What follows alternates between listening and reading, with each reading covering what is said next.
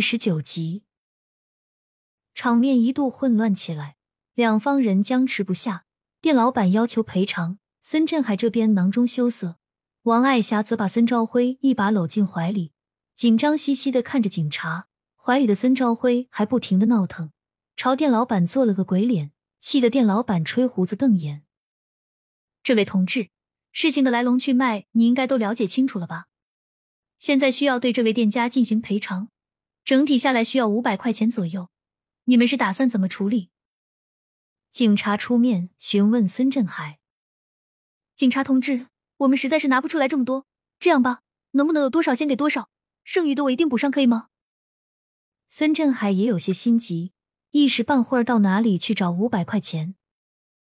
警察同志，我孙子只是一时不懂事，不用赔那么多吧？王爱霞还想争取一下，毕竟五百块钱对于他们来说简直就是天文数字。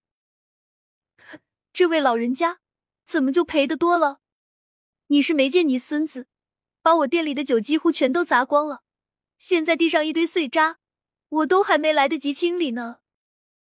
店老板是个四十多岁的中年大叔，说话的时候一脸心酸，控诉着孙兆辉的恶行。这话噎得王爱霞也不好接嘴，他想闹又不敢闹，看着旁边站着的警察，心里还是有点怯的。最后双方达成共识，十天内让孙振海把钱筹齐，要不就依法办理。这件事让本来还算富裕的一家经济瞬间紧张起来，给了店主家里存着的一百元钱，剩下的孙振海承诺过几天再给，如果偿还不上，就用自家的家产做补偿。这才让店主和警察满意的离开了。一看警察走了，孙兆辉像脱缰的野马，从王爱霞怀里挣脱出来，对着他们的背影使劲的做鬼脸。略略略，啪！逆子，你到底知不知道你做了些什么？明年你就十八了，现在还和个小孩子一样，是我做父亲的失败。今天我必须好好教训一下你。孙振海看到身后孙兆辉的表现，原本强忍的怒气在一瞬间迸发，上前给了他一巴掌，然后大声的训斥道：“振海，你做什么？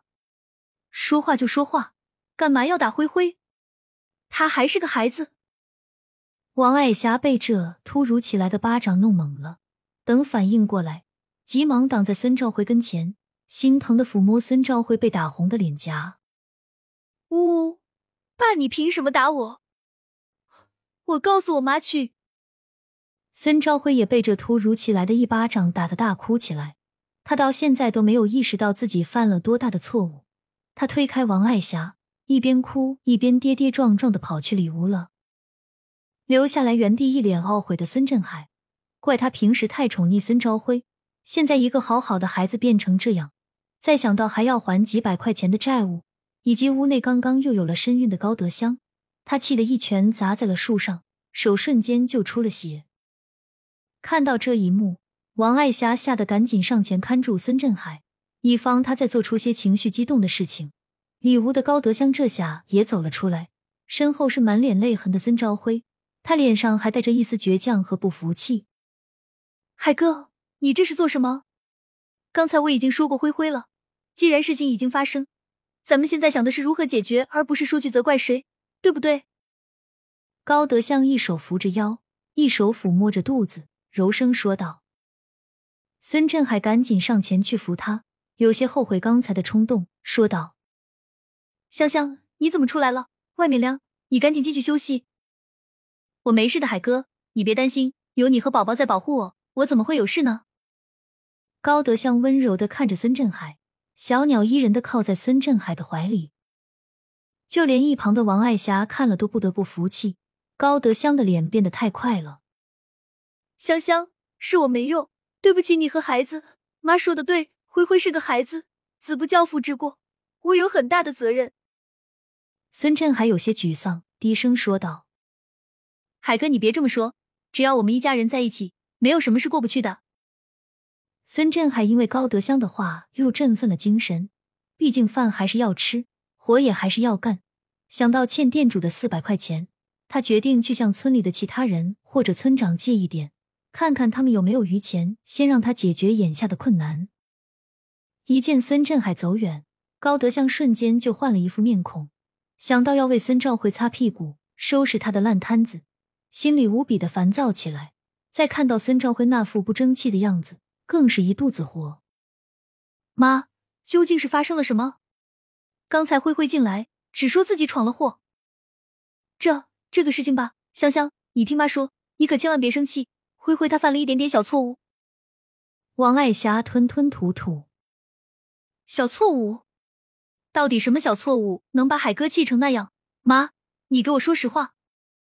高德香那是谁？这种手段用的多了，一听王爱霞吞吞吐吐，就知道这事情不简单。好吧，好吧，我说还不行吗？但是香香，你要保证听完绝对不能生气，不能伤到孩子，这样我才能说。得到高德香的再三保证，王爱霞才小心翼翼的开了口。也没什么了，就是灰灰去邻村把人家开的小卖铺砸了，那家店主报了警，刚才过来要求赔偿五百块钱。什么？五零零？孙朝辉，你这个王八蛋，你到底做了什么？听到赔钱，原本安静下来的高德香一下子就炸毛了。那么多钱不是一个小数字，怪不得刚才孙振还动手打了孙朝辉，他觉得是打少了。